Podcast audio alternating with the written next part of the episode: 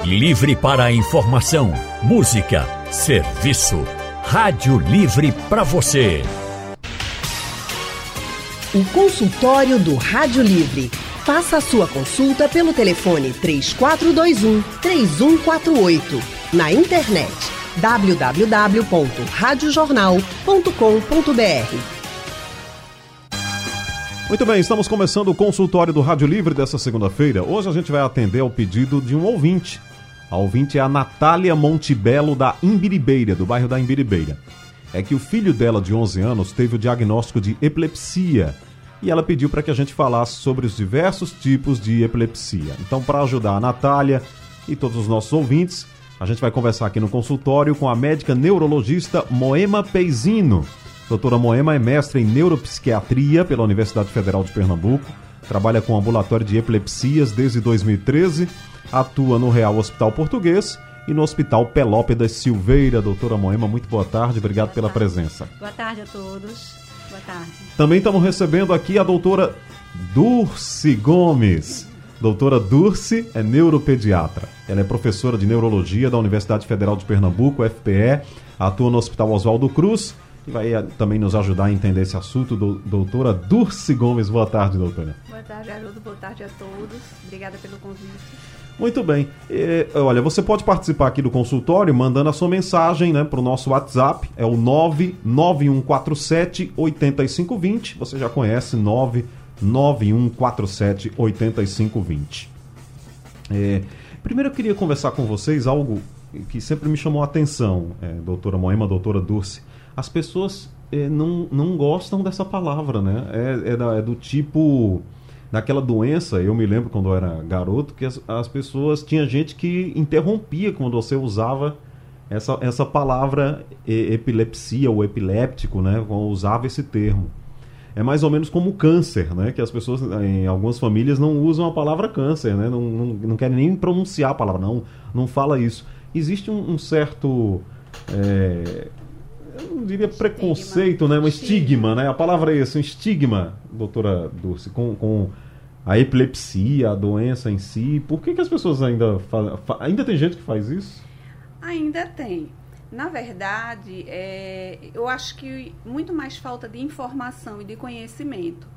É, como as, os sintomas de epilepsia, as crises, são sintomas constrangedores para quem tem a doença, então isso acaba causando na pessoa que presencia muitas dessas crises, um, um sentimento de, de susto, uma coisa assustadora, uma coisa angustiante, e para a pessoa que tem, um constrangimento. Então, acaba que é, isso causa na família, né, na pessoa com epilepsia e na família, esse sentimento de, de estigma de não querer falar. Então, eu acho que essa iniciativa dessa pessoa que, que levantou a pauta e a de vocês ajuda a quebrar esse preconceito, esse tabu, esse estigma. Porque é uma doença neurológica como outras uhum. e que uhum. tem tratamento. Então, a pessoa pode conviver, assim como pode conviver com diabetes fazendo uso da sua medicação, a pessoa pode conviver e ter uma vida relativamente normal com a sua epilepsia, sabendo que existem vários tipos de epilepsia, a gente vai conversar um pouquinho, e, e aí a pessoa com informação, eu acho que diminui esse estigma. Uhum. Exatamente. Só complementando aqui, Dulce. Inclusive, a maioria das pessoas, elas ficam muito bem com a medicação. Né? A, grande, a maior parte dos pacientes, até 70% dos pacientes, tomando a medicação, fica livre de crises. Isso faz total diferença na qualidade de vida da pessoa. Né? Então, é importante realmente a gente conversar. Lembrando também que talvez a origem desse preconceito, desse estigma, seja porque em 1800 as pessoas não sabiam de onde vinha a doença. Né? Então achava-se que era algo do além, achava-se que era né, algo maligno e na verdade não, ou algo psiquiátrico, uhum. mas na verdade não. Né? É uma doença neurológica, como a doutora Dulce falou, tem uma base no cérebro, né? o cérebro funciona de uma forma diferente durante as crises e por isso a pessoa tem os sintomas. Certo. Uhum. É, é, eu me lembro quando era garoto, realmente na escola tinha colegas, né, já possuí colega que tinha crise. E ele, claro, ficava constrangido, mas muito mais constrangido ficavam as pessoas ao redor por causa dessa coisa. Ah, não, é, é, é epilepsia. Era um, um, estigma, né? um preconceito com falta de conhecimento. Falta, é, essa falta de informação que causava isso, né? Às vezes as pessoas ficavam é, olha, não, cuidado. Meu Deus do céu. Tem... É, achava que pega na baba, é. né? Não pega na baba que Isso, transmite. exatamente. Não é transmissível, né? Isso é muito importante. Eu acho que na maioria, a maioria das pessoas hoje tem essa informação, mas não é transmissível. Ninguém pega epilepsia com uhum. outra pessoa, certo? Pode ajudar, pode socorrer, não vai pegar a doença, não é contagiosa. Bom. É bom a gente falar isso porque vencemos os estigmas, né? Uhum. Estigmas e preconceitos que possam existir. Agora, doutora Moema, o que é que acontece com a pessoa que tem a epilepsia? O que é que essa doença causa no cérebro dela? Então, existe uma reação do cérebro. O cérebro da gente funciona de forma harmônica. Várias áreas do cérebro funcionam ao mesmo tempo.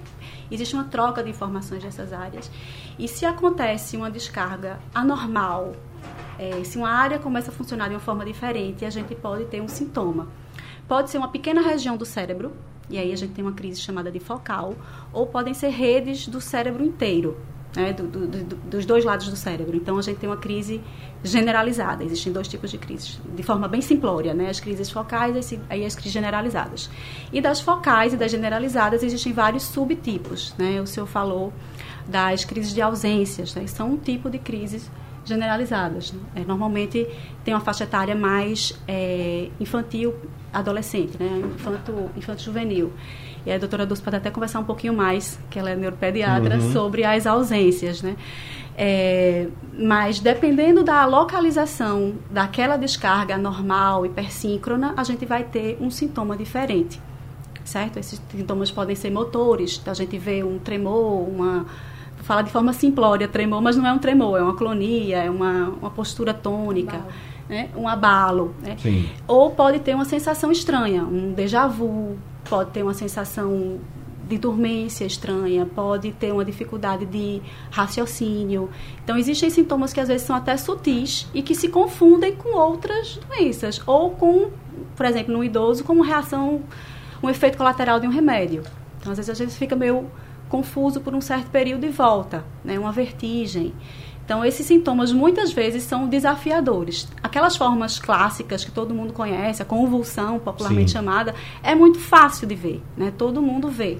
Mas existem muitas outras formas que são muito mais sutis e que dependem de, de uma análise um pouquinho mais detalhada, que não é qualquer pessoa que olhando consegue dar o diagnóstico. Mas para ser caracterizado como epilepsia precisa tem uma repetição, é isso? De... É, pelo conceito. Porque tem muita gente que tem déjà vu, né? Não, sim, sim, sim. Elas têm que ter um certo. É, elas têm que, tem ser, que ser estereotipadas. Né? É, tem que ter uma, um, um, sintoma semelhante, né? É, tem que ter uma duração ah. sugestiva, né? Tem que ter. Normalmente tem um pós-crise. Pode ter um pródromo, que é um sintoma que você tem antes da crise. Né? E, por definição, é, até 2014, a gente considerava que tinha que ter duas crises não provocadas, né? duas crises com mais de 24 horas entre elas. Hoje em dia, esse conceito mudou um pouco. Né? A gente, na primeira crise, se você tiver uma, um diagnóstico de uma doença que potencialmente leva aquela pessoa a ter mais crises, por exemplo, eu tive uma crise e quando eu vou investigar, aquela pessoa tem um AVC que bate com aquela região da crise. Então, eu já posso chamar aquela pessoa já posso dizer que aquela pessoa tem epilepsia. Sim. Não chamar epilética. Sim, a gente não gosta desse. Não, não a gente não gosta. Termo, né? A gente não gosta desse termo. Engraçado que eu falei aqui, fiquei pensando, digo, isso não cai mais. É, é pessoa com epilepsia. É, sim. é o termo que a gente prefere. Uhum. É. Mas muita gente ainda fala assim, né? É, claro. É, e tem uma causa específica, doutora Dulce? Tem várias causas, isso, né? Muitas causas podem levar à epilepsia. Eu gosto de fazer uma, uma ilustração para as pessoas entenderem. Então, imagine que o cérebro é o, a rede elétrica de uma cidade e que manda eletricidade, até porque o cérebro realmente funciona por eletricidade. E a crise, tanto a descarga quanto a crise, elas são descargas elétricas anormais, mais é, maiores. É, então, se você tem um curto-circuito, vamos dizer, numa determinada região, você pode ter aquele curto-circuito por alguma alteração, sei lá, um, um, no circuito, no sistema, alguma coisa estrutural. E em algum momento, a região que recebe aquela eletricidade pode ter um blackout. Isso seria a crise. Então, se a crise é, vamos dizer, na região do braço, você vai ter uma crise no braço. E o que é que pode causar esse curto-circuito? Aí, alguma alteração na estrutura do sistema. Então, Moima falou no AVC. O AVC, ele pode deixar uma ele leva a uma inflamação, ele leva a uma falta de oxigenação e o tecido cerebral, ele forma uma cicatriz. Aquela cicatriz, ela pode formar uma rede que dá uma descarga normal. Então, leva a é, crises naquela região, a descargas e crises naquela região. Tá? Essa é uma causa. Inflamações, meningites, encefalites, falta de oxigênio é, por algum motivo. E na infância, que é a, a área que eu cubro né, na, na minha clínica, é, na minha prática clínica, uh, a gente tem fortes componentes genéticos. Se a gente for imaginar, o cérebro, ele é um, um órgão que tem vários sistemas, tem umas as células nervosas, como eu falei, elas são elétricas, então elas têm uma constituição, uma formação anatômica muito complexa. E então o código genético nosso dirigido para formar uma célula nervosa é complexo. Existem várias possibilidades dos genes virem alterados e alterar uma única proteína e fazer com que aquele neurônio seja hiperexcitável. Então, existe muita chance de, de epilepsias genéticas na infância por conta disso. Então, qualquer coisa que leve aquele grupo de neurônios a ficar muito excitável, a ser mais elétrico do que o normal, pode levar aquela pessoa a ter aquilo que você falou, uma doença crônica, crises epiléticas cronicamente, né? Não é uma crise só, a menos que a gente já tenha a causa, mas uma pessoa que tenha essa recorrência, essa predisposição a ter essas crises. Então, tudo que causa isso no tecido cerebral pode ser considerada a causa da epilepsia. E é isso que a gente investiga. A, a nossa ouvinte aqui, doutora Dulce, é, o filho dela tem 11 anos. É nessa faixa, na maioria das vezes, ou até mais cedo que se identifica a epilepsia? A epilepsia, ela pode vir em qualquer idade, sexo, etnia, região geográfica, ela é um distúrbio universal. Agora, existem algumas faixas etárias em que ela é mais frequente, né? a hum. incidência é maior. Então, infância, e, e, infância eu falo desde bebê até adolescência, infância e adolescência, e os idosos, que Moema tem, é, que tem mais acesso. Então, a faixa etária dela, da, da do filho dela, ele está dentro de um dos picos de incidência da epilepsia, que é a infância, início da adolescência. Então, a gente pode ter epilepsias começando no período neonatal. A criança nasceu e com poucos dias tem epilepsia. Até idosos. Então, qualquer faixa etária é passível de ter início. Então, os idosos que estão nos ouvindo agora, é, não teve nenhum nada ao longo da vida e de repente pode ter um caso de Pode, epilepsia. Sim. É isso, doutora Moima? Pode sim. Um pouquinho diferente da a, a, etiologia, a causa das crises epiléticas, ela varia de acordo com a idade. Né? Para ter epilepsia, basta ter um cérebro. Então, eu posso ter uma crise epilética, você pode ter, doutora Dulce pode ter, qualquer um que está ouvindo. Se tiver um cérebro, pode ter uma crise epilética, uhum. porque é uma alteração nesse funcionamento do cérebro, certo? Então, é, de, do mesmo jeito que as crianças têm uma etiologia é, mais genética, né? Os idosos eles têm uma etiologia mais estrutural, que é isso. É, normalmente as epilepsias dos idosos elas são secundárias a doenças cerebrovasculares, que são mais incidentes nessa, nessa faixa etária. Então, é, o mais, é mais comum ser secundária a um AVC ou uma doença neurodegenerativa, por exemplo, uma demência tipo Alzheimer certo? Então, essas são as duas etiologias mais frequentes na população idosa, com mais de 60 anos. E vale lembrar que é o que a doutora Dulce falou, a gente não lembra disso na, na rotina, não é uma informação que é passada tanto na mídia, mas existem dois picos de, de incidência, né? São os primeiros dois anos de vida e após os 65 anos. Então, e a gente esquece, né, do, dos idosos. Então, muitas vezes passa por, é. passa por efeito colateral, passa por ah, um passamento, uhum. um mal-estar, e na verdade aquele idoso está tendo uma crise. Interessante. É. Bom, conosco doutora Moema Peizino e também doutora Durce Gomes. É, eu tenho aqui já perguntas de ouvintes, é bom a gente né, já colocar aqui o nosso ouvinte para participar.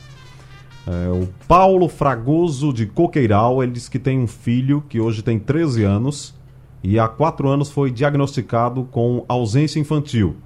Fez tratamento com Depaquene uhum. até o início desse ano e parou com o tratamento. Existe a possibilidade de voltar ao problema? Na época ele tinha 5 a 6 anos de idade. Com o Depaquene ele não apresentou mais nada até hoje e aí ele pergunta aqui se a ausência tem cura e quais consequências no futuro. Bom, a epilepsia ausência, como eu falei, existem vários tipos de epilepsia. Sim. Né? E a maioria das, das, dos tipos das síndromes epiléticas, elas incidem na infância e na adolescência. É onde a gente tem uma concentração maior de tipos. A epilepsia ausência da infância é um dos tipos, tá? Que tem o quê? que tem crises de ausência como predomínio. Existe crise de ausência em outros tipos de epilepsias também. A epilepsia ausência, ela é considerada uma epilepsia, a gente não usa mais o termo benigna, mas ela é considerada de evolução relativamente benigna e autolimitada, por quê? Porque ela pode sim ter o desaparecimento das crises até a adolescência. Tá? Então, o que ele observou foi uma evolução natural. Provavelmente, a, a, epilepsia do filho dele realmente era uma epilepsia ausência da infância, que tem um forte componente genético e que tem essa tendência ao desaparecimento das crises. Então, geralmente, o tratamento, no, no caso de uma epilepsia autolimitada, que são essas né, que se resolvem com o tempo, é em torno de 5 anos. Hoje a gente faz cinco anos de tratamento, se cinco anos da última crise. Se o paciente não tem mais crises, você já tem cinco anos sem essas crises.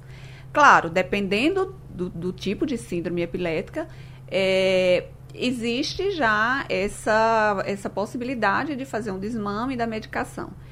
Uh, Algumas dessas pessoas podem eventualmente desenvolver algum outro tipo de epilepsia na adolescência ou no, no, início da vida adulta, mas a grande maioria das epilepsias ausências da infância realmente há, uma superação. Então não, não, tem, não tem um retorno de crises depois desse período. Tá? Obviamente que cada caso precisa ser avaliado individualmente, não é um, estou vendo o caso dele, mas existe, pelo que, ele, pelo que ele falou, existe uma chance de que realmente é, ele tenha superado a epilepsia. E aí, nesse caso das epilepsias que a gente considera benigna, a gente não tem um, uma repercussão para o desenvolvimento cognitivo. A criança é normal, supera a epilepsia e vida que segue. Uma pergunta do nosso ouvinte pelo WhatsApp é o Paulo do IPSEP. Boa tarde a todos vocês da Rádio Jornal. Meu nome é Paulo do IPSEP é, epilepsia alcoólatra, doutora. Por que as pessoas pegam uma epilepsia alcoólatra? E como reagir quando uma pessoa tem uma, uma crise de epilepsia, doutora? O que fazer com ela? Doutora Moema. Vamos lá. É, primeiro de tudo, é, se você puder ter duas pessoas para ajudarem, seria bem interessante, porque uma pode ajudar o paciente a ele não se machucar e outra pode pedir ajuda e contar o tempo da crise. É importante que a gente tenha uma noção de quanto tempo demorou a crise, porque isso prediz gravidade, certo? Então, primeiro de tudo, a gente tem que proteger o paciente, né? Evitar que ele se sufoque, que ele se machuque. Então, colocar, lateralizar ele de lado, deitar ele de lado, na verdade. É, não colocar nada na boca, então não puxar a língua, não colocar palito de, sei lá, palito de picolé, não colocar nada, toalha, tem gente que colocar a mão, tentar abrir, não precisa. É lateralizar, colocar a cabeça de lado, proteger a cabeça, pode colocar um travesseiro, alguma coisa para a cabeça não machucar e esperar, certo? Com outra pessoa também contando o tempo, né? Mais que cinco minutos é um tempo que me diz que aquela crise é mais grave, né? Então, é, o ideal é chamar um, um, uma ajuda para o atendimento, mas enquanto isso proteger o paciente sem colocar nada na boca dele, isso é importante, certo? A gente já viu de tudo, né? De colocar sal, de colocar uhum. toalha, de botar, colocar a mão, né? nada disso. É proteger a cabeça para que ele não se machuque, certo? Não precisa também conter os movimentos, os movimentos são parar, certo?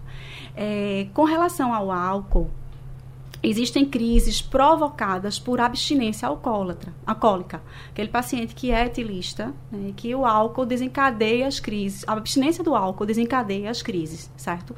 Só que a gente tem que lembrar que o paciente que é etilista, paciente que bebe muito, ele tem um risco muito maior de ter quedas, de se machucar nessas quedas, de fazer o que a gente chama de TCE, que é traumatismo crânioencefálico.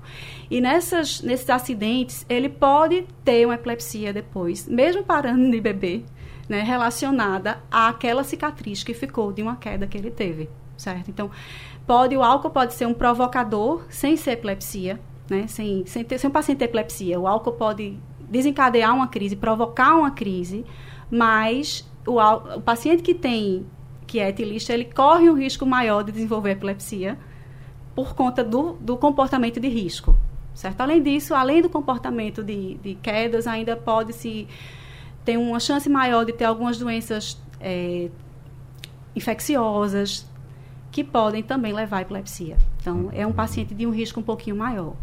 Certo? Bom, a, a nossa ouvinte que sugeriu, né, a gente falar aqui sobre epilepsia, deixou duas perguntas, a Natália.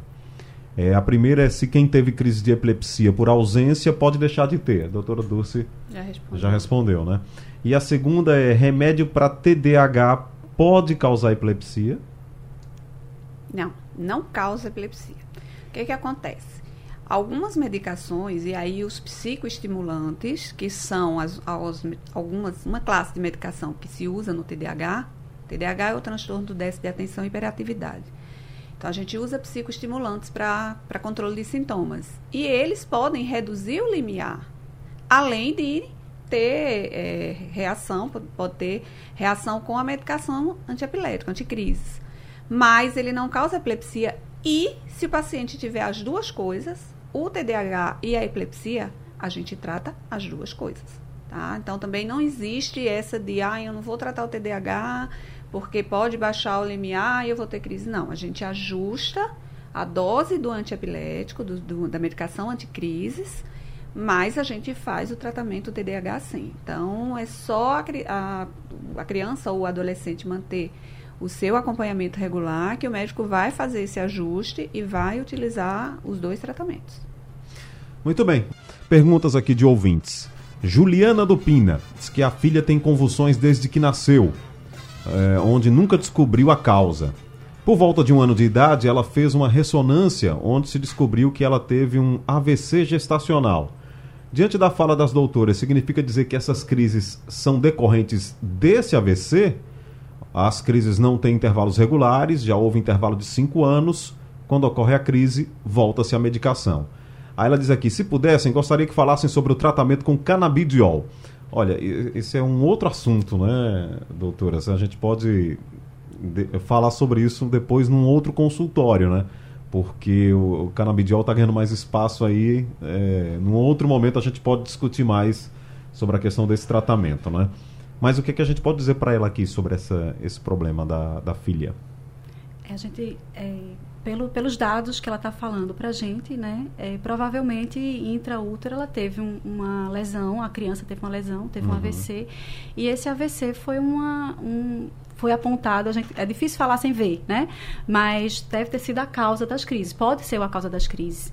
E aí, em tendo uma lesão estrutural, né, intraútero, é, é, mais difícil que essa, que essa epilepsia tenha uma resolução espontânea. Então, é provável que essa criança precise usar medicamentos por muitos anos, né? E talvez a vida toda. É, a vida toda. Uhum. Certo? falando assim, é difícil saber se é exatamente essa causa. Pode ser que tenha sido uma coincidência. É possível. Né? É, mas é uma causa que é, é provável. Né? Então, é, causa epilepsia. É uma doença que causa epilepsia, o AVC. Né? Então, e nesses casos, normalmente o tratamento é prolongado e às vezes realmente por toda a vida. Então, retirar a medicação nesses casos é muito delicado. Tem que ter bastante cuidado, justamente porque retirar a medicação vai expor aquela criança a ter uma uma outra crise e pode estar numa situação que vem algum acidente, algo junto que possa machucar aquela, aquela criança. Tá certo, doutora Moema. É, doutora Dulce, o Paulo de Casa Amarela, mais um Paulo com a gente. Ele diz: Minha filha teve três crises de ausência, mas ela ficou. É, nas três, ela ficou roxa, sem respirar. Fiz a manobra de Hamlish para desengasgar, pois achávamos que ela estava engasgada. Na terceira crise, ela ficou internada e depois de muitos exames e todos normais, eletroencefalograma com sono em vigília e tomografia computadorizada. Aí foi que uma médica disse que poderia ser a crise de ausência. Passou a tomar Depaquene. Já parou de tomar. Já se passou quatro anos da terceira e última crise. E nunca mais teve, graças a Deus. Será que ela pode voltar a ter crise? Ela pode ter tido crise de ausência mesmo com os exames normais? Parece um pouquinho com aquele outro caso, né? Que perguntaram também, que, que tem acabado. Veja, as crises de ausência, existem muitos tipos de crise epilética. A gente ia precisar dar uma aula para isso. Mas tem fontes que as pessoas podem se informar. Mas, de uma forma geral, as crises de ausência são crises muito rápidas em que a pessoa simplesmente desliga do ambiente. Então, ela, ela não cai ela não fica roxa, pode ter um pouquinho de, de palidez, às vezes fica um pouco descorada. Mas assim, a, a, a pessoa, ela liga e desliga como se você tivesse um botãozinho da consciência dela. E durante segundos. Então, normalmente a gente não vê isso que ela, que ela teve, né? Que a, que a paciente, que ela diz, né? Que o filho dela teve, de ter uma cianose, de ficar, enfim, muito tempo roxo, com dificuldade respiratória. Não é normalmente o que a gente vê na ausência, tá? É, e é difícil, às vezes, classificar a crise. E para você responder se uma epilepsia está superada ou não, pode ser superada ou não, vai ter o tratamento a vida inteira ou não, você precisa saber o máximo da, da epilepsia. Então, você precisa saber o tipo de crise para poder você classificar o tipo de síndrome epilética, qual que é a epilepsia que ela tem. É, se fosse, vamos dizer, vamos supor que realmente ela tivesse uma epilepsia ausência da infância, a resposta para ela seria a mesma que eu dei para o Paulo da outra, do outro bloco. Uhum. Né? É, é, provável que seja superada. Mas as pistas que ela deu é, não me sugerem muito crises de ausência. Então, talvez ela tenha tido outras crises, existem crises focais com comprometimento da consciência, que a gente chama crises desperceptivas, em que não necessariamente a pessoa tenha que se tenha que ter abalos motores. Então, isso é investigado na consulta, no acompanhamento médico. Mas, é, deixa eu só te explicar. O eletro é o exame que a gente usa para ajudar a diagnosticar a epilepsia. Lembra que eu falei que, imaginando que o cérebro é o, o, o centro, o centro elétrico de uma cidade, o curto-circuito seria uma descarga? Se você fizer o eletro na hora daquele curto-circuito, você pode pegar. Mas o eletro, ele é um registro de, sei lá, 30, 40 minutos de atividade cerebral dentro de 24 horas.